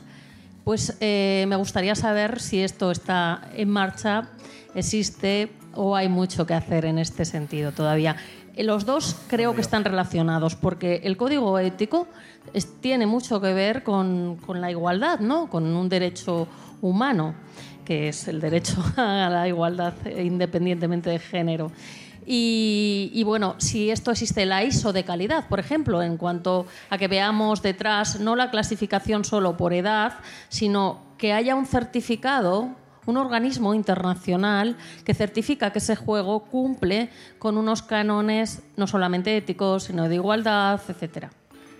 No hay un organismo internacional, pero sí que la comunidad europea tiene un organismo que se dedica a revisarlo. Lo que pasa es que no te sabría yo decir hasta qué punto es funcional o está realmente siendo útil, ni el nivel de restricción que tiene, ni muchísimo menos. Código deontológico yo desconozco si existe, pero me atrevería a decir que no, sinceramente. Porque la industria del videojuego también hay que tener en cuenta que es algo relativamente nuevo. Por ejemplo, no hay código deontológico a día de hoy para escribir novelas No, y es algo que lleva muchísimo más años. Entonces, eh, me parece un dato muy interesante que creo que se debería de incluir, de hecho. Me parece una idea genial, pero creo que no existe.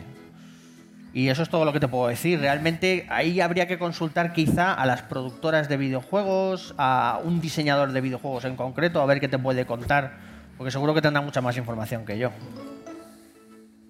Buenas. Eh, estamos muy acostumbrados a, mm, por ejemplo, que los, los abuelos y los nietos tenemos la típica imagen de que vayan a ver el fútbol o vayan a jugar a juegos de mesa, pero no estamos tan acostumbrados a que los abuelos jueguen con los nietos a videojuegos. Yo en mi casa tengo la suerte de que sí y me gustaría pediros algún título, si conocéis algún título, para englobar a toda la familia y hacer referencia a videojuegos en familia, el título guay. del episodio de hoy. Muy Mira. bien, muy bien, Jorge, de verdad, ¿eh? me, me parece muy interesante que digas lo de los abuelos, precisamente porque cuando apareció Wii, ya estoy hablando de retro, ya casi Wii retro, fíjate cómo pasa el tiempo. La conozco, la conozco. Bueno, cuando apareció Wii, eh, la- el primer tráiler que apareció de Wii en Ajá. los medios era un vídeo en el que no se veían imágenes de los juegos. No se veía ni una sola imagen del juego. Lo único que se veía era familias jugando a esos juegos, pero sin ver a qué estaban jugando. Y una de las escenas que me pareció súper tierna era un abuelo jugando con su nieto. O sea que Nintendo, que tampoco quiero hacer aquí publicidad, pero Nintendo, cuando empezó el proyecto Wii, lo empezó precisamente como un proyecto para que toda la familia, abuelos, tíos, tías, hermanos, todo el mundo pudiera jugar. Entonces, es un punto de inflexión, porque hasta entonces todo lo que era, pues eso, Play 1, Play 2, todo lo anterior, estaba mucho más dirigido Hacia un público más juvenil, más. Pero a partir de ese momento se hace, bueno, le llaman los juegos casual. A mí no me gusta la etiqueta, pero le llaman así. Y desde ese momento aparece toda una nueva hornada, un abanico enorme, inmenso de juegos que pueden jugar el abuelo perfectamente, porque son sencillos, son simples, son con el mando de la Wii o con el de la Switch. O sea, hay mucho, hay muchísimo que poder jugar. Títulos concretos, pues es que sinceramente no te sabré decir. Es que yo soy partidario, cuando me preguntan a menudo en el colegio, por ejemplo, de- padres me dicen, oye, me gustaría mi niño, tiene 3, 4, 5 años, ¿qué juego podría jugar con él? Y digo, pero es que, chico, es que hay muchísimos, es que no sé. Lo importante es tú, un juego que te guste a ti como padre, si ese juego te gusta a ti y es apto y demás, si tú ese juego te gusta, vas a transmitir ese, ese cariño al niño, ¿sabes? Eh, eh, no hace falta tener que elegir, no, es que tengo que elegir el juego exacto porque eso es el juego perfecto para, Para adentrarse. iniciarse, No, no, claro. no, no. Si a ti ese juego te gusta y pasas un buen rato con él, qué mejor que pasar ese buen rato con tu hijo. Vas a transmitir esa pasión.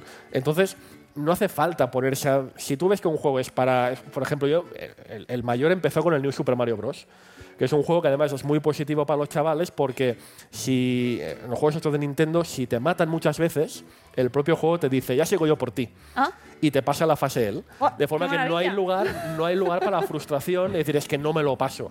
Pues no, si pasa algo, te lo pasa la máquina. Entonces, claro, ya es antiguo, ya tiene, ya tiene casi tiene más de 10 años. Pero juegos como estos, ¿no? Juegos muy coloristas, juegos que llamen la atención. Si me permites, hay una cosa, un amigo mío, yo no lo he hecho, pero quiero hacerlo, hay un amigo mío que tiene un plan maestro. Él en el bueno, en el, en el Mario Maker. Mario, Maker Ajá. es como Que construyes no, la sé si de- pantalla. sí, tú construyes la pantalla del Super Mario. Es un Super Mario normal, pero la pantalla la construyes tú. Pues eh, este amigo mío, su hija debe tener 4 o 5 años y él le está haciendo niveles Claro. para ella, Para su edad. claro. para su edad, para que aprenda a jugar con los niveles que él desarrolla. Y no hace falta hacerlos tú. En el mismo Mario Maker, hay un, hay un sitio en el que puedes publicar tus niveles, ya hay niveles para esto. ah, qué guay. Entonces, es una buena. Bueno, si me dices decir un título, pues te puedo decir este. Títulos en que eh, puedes incluso hacer tú el juego que va a jugar tu hijo. Eso, bueno, imagínate la satisfacción, ¿no? De decir, hago un videojuego para mi hijo y lo juego con él. Hombre, y te pones tú a ti mismo de, de héroe. Pues sí, ¿Tenemos, claro. ¿Tenemos tiempo para más preguntas? Yo ahí me centro un poco, perdón porque quería hacer una recomendación. Lo- para mí lo difícil no es cuando tienen 8, 9, 10, 11, 12, que puedes jugar al Super Mario, a Minecraft, a un montón de cosas. Pero ¿qué pasa cuando mi hijo tiene 5 años? Es muy pequeñito, ¿no? ¿Cómo juega con su abuelo? Pues por ejemplo, todos tenemos en casa, creo, tablets ya, ¿no? Hay un videojuego oriental que se llama Moyan, que es el de tocar dos parejitas. Ah, tan sí. sencillo como Sí, eso. sí, sí. Claro. Pues tú coges a tu hijo de 5 años, le pones la tableta aquí y hacéis una pareja cada uno. Claro. Le estáis ayudando un montón, es educativo y estás jugando con tu nieto. Y es algo que es muy fácil de jugar y cualquiera puede entender. Es algo que nosotros hemos utilizado en la academia y que funciona estupendamente. Pregunta por aquí. Hola, ¿qué tal estáis? Soy Álvaro Fernández, psicólogo sanitario del proyecto Healthy Gaming y por complementar un poco la información, es muy importante que como padres nos impliquemos más si cabe en la construcción de un buen uso de los videojuegos en casa. Ya si nos tenemos que implicar en la educación de nuestros hijos, pues hacer un plus en esto, no solo va a tener un efecto preventivo de posibles consecuencias negativas de los videojuegos, sino que el hacerlo bien de- dentro de este mundo puede traer muchas consecuencias positivas. Véase que no ha salido el tema y os lo quería poner encima de la mesa. Papá, quiero ser jugador de videojuegos. Va a tener que aprender inglés, va a tener que tener una disciplina, va a tener que saber cumplimentar todo eso. Y el día de mañana no sabemos hasta qué punto la trayectoria que ha tenido profesionalmente dentro del mundo de los videojuegos le puede dar una profesión dentro del mismo. Y también, por último, por cumplimentar lo que ha salido de la OMS, del Gaming Disorder y demás, independientemente de, este, de que esté clasificado de una forma o como otra, nos da igual eh, que la situación cuando se desborde, pues ya podemos pedir ayuda profesional, pero que en casa nos preocupe si como padres vemos un problema y si no vemos un problema, que no nos preocupe. ¿Qué variable distintiva más fiable podemos seguir? Que cuando juega videojuegos, que disfrute y o que deje de disfrutar. Chimpún. Muchas gracias. Eh, el tema de la frustración, el tema de saber cuándo dejar de jugar, el tema de cómo manejar las emociones, eh, ¿cómo trabajamos eso? Porque es muy importante, ¿no? Cuando Los le quitas el juego. dicen que, y de hecho es lo que nosotros ponemos en práctica, que con menos de 12 años, bajo ningún concepto, jueguen más de dos horas Más al de día. dos. ¿Vale? De hecho, si ese es un día entre semana de colegio, incluso puede jugar menos. De hecho, es lo recomendable, que juegue menos. Pero el fin de semana, pues le puedes dejar dos horas. Si tiene más de 12 años, no hay ningún límite en realidad, pero si hubiéramos que poner uno, cuatro horas. Con un descanso entre medias de 30 minutos. Básicamente porque está demostrado que la, la atención humana decae a las dos horas, entonces juegan peor. Y cuando juegan peor se enfadan, se frustran, que comentabas. Entonces, en un intento de evitar eso, que juegue dos horas, descanse y que luego juegue lo que tú le dejes. Es una buena excusa, ¿no? Descansa porque si no vas a jugar mal. Ah, vale, vale. Y Qué bueno funciona. ¿eh? en muchos casos funciona. En de- muchos casos funciona. De humos. No sé si tenéis más preguntas, quedan tres minutos, yo puedo seguir perfectamente porque podemos hablar de la educación emocional perfectamente también. Sí. Tres minutos. Tres minutos y podemos... Sí, sí, es decir, ¿se puede trabajar las emociones eh, con los videojuegos? Por supuesto. De hecho, hay un montón de videojuegos que básicamente funcionan exclusivamente trabajando las emociones.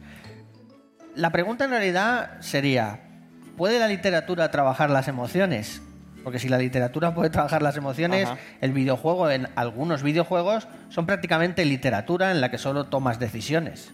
Entonces, por ejemplo, hay un videojuego que no es para niños pequeños, pero sí para gente ya de 14, 15, 16, que se llama The Walking Dead, que es el famoso, la famosa serie de zombies, Sí. ¿no? Pero el Ah. videojuego te sorprendería, porque no tiene nada que ver con matar zombies. Son decisiones morales que tienes que tomar en un momento de extrema necesidad. Como por ejemplo, somos cinco personas, no tenemos comida para los cinco, ¿qué hacemos? Y te ponen una serie de toma de decisiones morales muy importantes que todo eso te ayuda a pues pensar, razonar, eh, emocionalmente sentir apego por un personaje y no por otro. Y luego te topas con las consecuencias. Correcto. Claro. Y cada Sí, sí. cosa, cada respuesta que das tiene unas consecuencias. Entonces, me parece un videojuego súper interesante para, por ejemplo, ya te digo, gente más adulta. Tienes videojuegos de- de- pensados de la misma manera, pero para gente más pequeña. Por ejemplo, Proteus es un videojuego en el que solo caminas por un mundo de colorines. Pero te emocionas solo viendo un mundo de colorines, desde el punto de vista estético, desde el punto de vista de la tranquilidad, de la naturaleza, etcétera. El otro día, el otro día que hice esto, de- eh, me dice mi hijo, el otro día había una en el médico a jugar a Minecraft y dice, qué bonito tenía el paisaje. Y me quedé como, O sea, el- cuando el Minecraft no es como... Qué bonito. es- era, construyes Claro. algo por Y el bonito, no hay, Fortnite. no hay una, una misión, sino construir. Ella decía- él decía, quiero llegar a casa y construir ese prado. Y yo, ¿vale? Con Fortnite todos nos quedamos con los tiros, pero tiene un modo creativo. ¿Acaso el arte no provoca emociones y no puedes trabajar las emociones con el arte? Pues en el modo creativo, si tú entras con tu hijo y le ayudas a construir cosas, puedes estar trabajando las emociones perfectamente. Pues pues que hemos hecho un repaso fantástico. No sé si queréis recomendarnos algún sitio donde los padres puedan informarse, alguna recomendación final para terminar. Yo tengo dos. Desde el punto de vista de los videojuegos y sus beneficios, hay un episodio del programa Redes del difunto Eduard Punset, que si no recuerdo mal es el 139. Uy, qué memoria tienes. en el que va Daphne Babelier, que es neurocientífica. Es una mujer que tiene dos hijos y que llegó un día en el que dijo, soy neurocientífica y quiero saber si los videojuegos son buenos o malos para mi hijo. Y hace un estudio muy, muy extenso, que de hecho es un ensayo clínico, que de hecho son los más fiables, sobre los beneficios de los videojuegos. Y de hecho, el, el título del programa es eh, Los videojuegos son buenos para el cerebro. Tal cual. Muy recomendable. Y luego, para saber la importancia que tienen los videojuegos en la sociedad actual, hay una charla TED. Bueno, hay dos, de hecho. Una de María Luján sobre los videojuegos y arte moderno.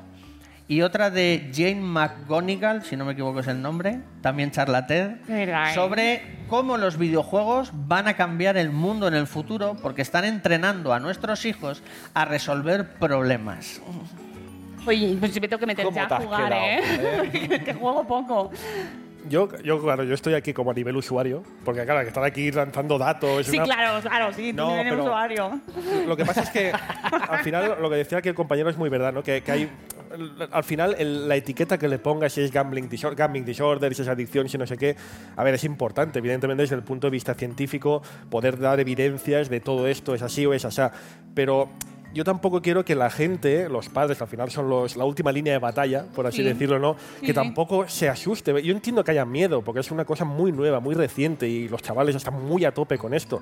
Pero al final es lo que también decía, hay gente que te puede ayudar. O sea, si tú ves un problema, tú conoces a tu hijo y vas a ver si tiene un problema. Si hay un problema, hay profesionales que te van a echar una mano y eso es lo importante. O sea, no, es, no tienes que memorizarte todo el PEGI, no tienes que estar ahí consultando, viendo charlas, viendo... Está bien que las veas, es muy positivo, pero cuidado, que tampoco hace falta que te conviertas en un súper experto. Lo importante es saber, tú conoces a tu hijo mejor que nadie y sabrás el momento en que tiene un problema o no. Yo recuerdo cuando estaban en atención, en preparación al parto, que estábamos todos cagados, todos cagados de joder, que- nos viene lo que nos viene. Y, la chica que daba el curso de, de preparación al parto siempre decía lo mismo, dijo, tranquilos, lo vais a hacer bien. Pase lo que pase, lo vais a hacer bien. No tengáis miedo de que si no sé qué es que los pañales, lo vais a hacer bien porque vosotros conoceréis a vuestro hijo y sabréis lo que es lo mejor para ellos. Entonces, no tengáis miedo porque lo vais a hacer bien. Aquí es lo mismo. Si hay una atención, si estás pendiente, si estás atento, lo sabrás si hay un problema. Y si hay un problema, actuarás. O sea que vamos a perder el miedo. Sobre todo porque eso el videojuego está aquí. Y ha, Sí, que- sí. ha venido para quedarse. Para quedarse para siempre. Entonces, perdamos un poco el miedo. Y bueno, a la que hay un problemilla, pues insisto, hay una gama de profesionales que están ahí para eso. Yo creo que te dijeron, esto es como un videojuego. Y dije, ya, pues entonces lo pillo. Por cierto, antes de terminar, quiero hacer una mención a tu hermana, que hizo un trabajo muy interesante. Explícamelo tú porque tú sabes mejor. ¿eh? Sobre videojuegos, que está muy guay. O Si lo que tenemos- explica no, ella, si tenemos micro, el micro en un minuto no lo puede explicar ella, corriendo. sobre videojuegos, que me va a hacer una... Te va a matar, Me va a matar. Por eso lo he dicho yo, para que como yo me voy a mi casa, Esto no me lo esperaba, ¿eh? es que me parece un trabajo muy interesante. Eh, bueno, yo es que he empezado a ser gamer a la VG Viruelas. Porque yo seguía la misma tónica que mi hermana. Yo me quedé en el, bueno, en el Tetris. En el Tetris, sí. Y, y, eh, a raíz de estudiar el grado de Humanidades, pues tuve un profesor que le gustaba, el- un- bueno, mi profesor de Historia de la Música, Historia del Cine. Y bueno, yo le- me interesaba hacer el trabajo con él y le dije, "Bueno, quiero hacer un trabajo contigo. Y me dijo, bueno, pues, ¿por qué no te metes en esto de los videojuegos? Y digo, videojuegos, no, yo de otras cosas, porque a mí esto de los videojuegos. Y le fui dando largas, le fui dando largas, pero la verdad es que sí, bueno, pues puede ser interesante y me pareció un reto interesantísimo. Y, bueno, pues ahí me lancé con él a estudiar, hacer, un, hacer el TFG sobre la música y violencia, la relación entre música clásica y violencia en videojuegos. Y bueno, pues creo que no, que no me muy mal. Que te pusieron un 10, voy a decir yo, porque, Sí, sí, porque es mi hermana. se- se os Y, y ya de hecho, bueno, ya fue la en, la- en mi casa la consola estaba escondida porque es que no me quedaba bien con el salón, era blanca y hacía mucho ruido. Así es nuestro nivel. Y pasamos de eso a regalarle la PlayStation para su santo y empezar a jugar todos, ¿no? Y la verdad es que ha sido un cambio pues bastante favorable para todos y, y como que ha cambiado mi, mi perspectiva, ¿no? Que, Sí, a mí me parece curioso la relación cuando hay violencia, incluso las pelis ya incluso, se pone música clásica. Es verdad. Sí, sí. Como No, para, ¿no? Sobre- para rebajar un poco la... Y sobre todo en su caso, ¿no? la percepción de los videojuegos como algo más elevado, ¿no? más cultural, que es otro tema ya para otra charla, ya Ujú. más compleja, pero, pero que, Es que los videojuegos también se pueden entender como arte. Como que Correcto. tú has pu- publicado un artículo recientemente sobre ese La, la tema. primera parte, sí. y, y cómo forman parte de nuestra sociedad, forman parte de nuestra vida y no debemos tenerlo miedo ni considerarlo una, una- una- un ocio menor ¿no? al que nuestros hijos se esconden en la habitación y se meten horas a jugar. Y son un indicativo muy importante de nuestra sociedad, ¿no? Y Ajá, correcto. no solo son un entretenimiento, sino que son eso, un, un artefacto cultural que, que nos sirve para entender a la sociedad, entendernos a nosotros mismos, a la vez que nos lo pasamos bien, que, que bueno, que también es muy importante. Muchas gracias, hermana, qué bien hablas. bueno, amigos, pues con este comentario de calidad eh, voy a despedir a mis invitados. Muchísimas gracias, Marc. Muchísimas Encantado, gracias, sí. José. Ha sido un placer. Gracias a ti también, Sure. Cómo no, cómo no. Pero a ti te veo el lunes, o sea que no. ¿Qué pasa? Yo quiero mis gracias también. Claro que sí, hombre, que además hoy has currado más. que muchas gracias a todos vosotros, de verdad ha sido un placer. Espero que haya servido este programa para eh, derribar barreras, para eliminar mitos, para acercarnos un poquito más a los videojuegos. Os recomiendo la exposición que tenemos aquí en esta misma casa sobre los videojuegos, que es maravillosa y está hasta enero, si no me equivoco, y que no podéis perder, ya que habéis venido, tenéis que ver esta exposición fantástica, sobre también desde un aspecto pues, más cultural, ¿no? y- y que creo que vamos a disfrutarla todos. Nos escuchamos nosotros eh, de nuevo el lunes, pero aquí en el Espacio Madresfera volveremos en diciembre, en diciembre el 14, y buscando ya la fecha en la agenda, y hablaremos sobre maternidad y discapacidad. Así que aquí os esperamos para cerrar el año. Gracias chicos, gracias a todos vosotros. Hasta luego, Mariano. Adiós. ¡Hasta mañana! ¡Hasta mañana!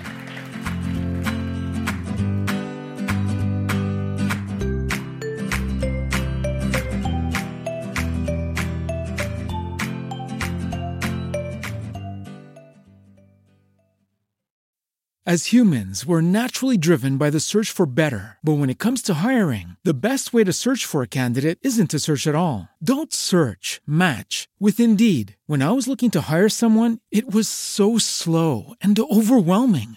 I wish I had used Indeed. If you need to hire, you need Indeed. Indeed is your matching and hiring platform with over 350 million global monthly visitors, according to Indeed data, and a matching engine that helps you find quality candidates fast. Ditch the busy work. Use Indeed for scheduling, screening, and messaging so you can connect with candidates faster. And Indeed doesn't just help you hire faster. 93% of employers agree Indeed delivers the highest quality matches compared to other job sites, according to a recent Indeed survey. And listeners of this show will get a $75 sponsored job credit to get your jobs more visibility at Indeed.com slash podcast. That's Indeed.com slash podcast. Terms and conditions apply.